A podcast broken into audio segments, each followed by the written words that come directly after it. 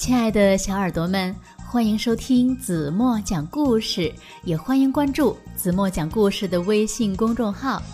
那今天子墨要讲的故事名字叫做《丽塔和鳄鱼迷路了》。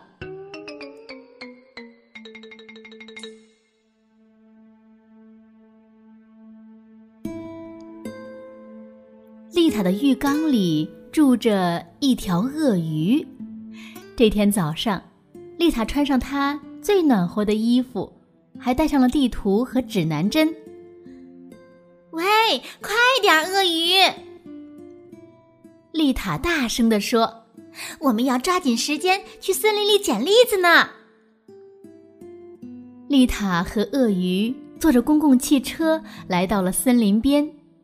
嗯，听好了，鳄鱼，进去后一定要紧紧的跟着我，一定哦。丽塔说：“不然的话，你会迷路的，没人能找到你呢。”丽塔用力的瞥了一眼鳄鱼，或许还有狼呢。丽塔低声说：“狼最喜欢吃鳄鱼了。”丽塔看了看地图，指着一条小路说：“嗯，就走这条路。”丽塔和鳄鱼顺着小路走进了森林，树枝在风中摇摆着，发出吱吱吱吱的声音。栗子好像不多哎。丽塔说：“嗯，这里有一个，两个，三个。哎，鳄鱼，你找到了几个？鳄鱼。”丽塔向四处望了望。鳄鱼呢？鳄鱼，你在哪儿？丽塔大声的叫着：“不是告诉你要紧紧跟着我的吗？”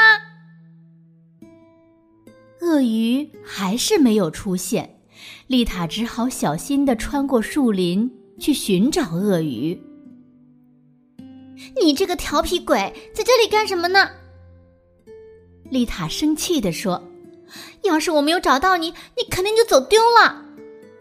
丽塔盯着鳄鱼采到的蘑菇说：“拜托，我们是来捡栗子的。”鳄鱼，鳄鱼赶紧把蘑菇又种进了土里，急匆匆的去追丽塔。现在你就待在这儿好不好？丽塔边说边向后看，可是。鳄鱼又不见了。丽塔左看看，右看看，前看看，后看看，最后仰起头，看见鳄鱼正顽皮的坐在一棵栗子树上。鳄鱼，如果老是到处找你去，我们就没有时间捡栗子啦。丽塔这次真的生气了，哼，看来只好把你拴住了。丽塔解下自己的围巾，用它紧紧的拴住了鳄鱼的脖子。一阵秋风吹过，丽塔和鳄鱼差点被吹倒了。哦天哪！丽塔边说边捂紧帽子。突然，丽塔停了下来，她发现树丛间有好多好多的栗子，比路上的多多了。你在这等着，拿好包，我马上回来。丽塔叮嘱鳄鱼：“记住，别动哦。”丽塔离开小路，走进了树丛。鳄鱼站在路上，静静的等着，它再也不敢走开了。丽塔把捡到的栗子装进了口袋，可是。他发现树丛后面还有更多的栗子，丽塔完全忘记了自己在哪里，该走哪条路。很快，他的口袋里填满了栗子。哼，该回去找鳄鱼了。丽塔舒了一口气，开始看地图。嗯，是不是从这个方向来的呢？丽塔小心翼翼的向前走着，可是。所有的树看上去都一样啊，他朝这边走一会儿，再朝那边走一会儿，还时不时的看看指南针。树枝在他周围呜呜作响。丽塔转过头来，自言自语：“哦，好像来过这里吧。”最后，丽塔在一块石头上坐了下来。她是多么希望快点找到回去的路啊！不然，鳄鱼又要跑丢了。鳄鱼呢，本来是乖乖的站在路上等着，可是他看不见丽塔了。他决定离开小路去找丽塔。他先是遇到了一只高高大大的灰狼，接着他发现了丽塔漂亮的小帽子，最后他总算找到了丽塔。他好想丽塔能给他一个大大的拥抱呢。可是，鳄鱼，丽塔却说：“怎么包里都空了？是不是你把所有的栗子都撒掉了？还有，你来这里干什么？”不是让你乖乖在路上等着别动吗？现在你迷路了，对吧？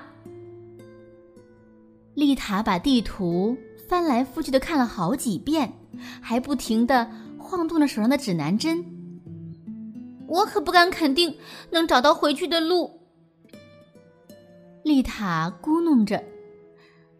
鳄鱼呢，只是默默微笑着，他带着丽塔。顺着他一路撒下的栗子，一边走一边捡，回到了原来的小路上。然后他把帽子和围巾还给了丽塔，还用围巾在丽塔的脖子上打了一个漂亮的大蝴蝶结。丽塔的包里又塞满了栗子，实在是太重了，他们只好一起提着往前走。真是没想到，你还挺有办法的，鳄鱼。丽塔说：“你差点就比我还能干了，不过我能认地图，而你不能哦。鳄鱼，你以后再也不能从我身边走掉了，知道吗？”好了，亲爱的小耳朵们，今天的故事子墨就为大家讲到这里了。那今天留给大家的问题是。到底是谁迷路了？是丽塔呢，还是鳄鱼呢？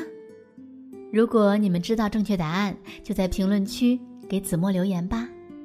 好了，今天就到这里吧。明天晚上八点半，子墨还会在这里用一个好听的故事等你回来哦。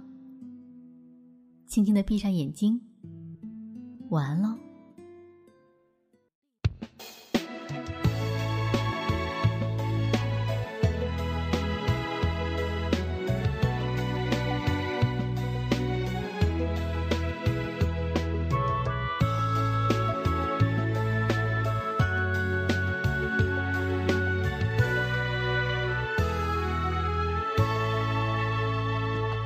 巴斯。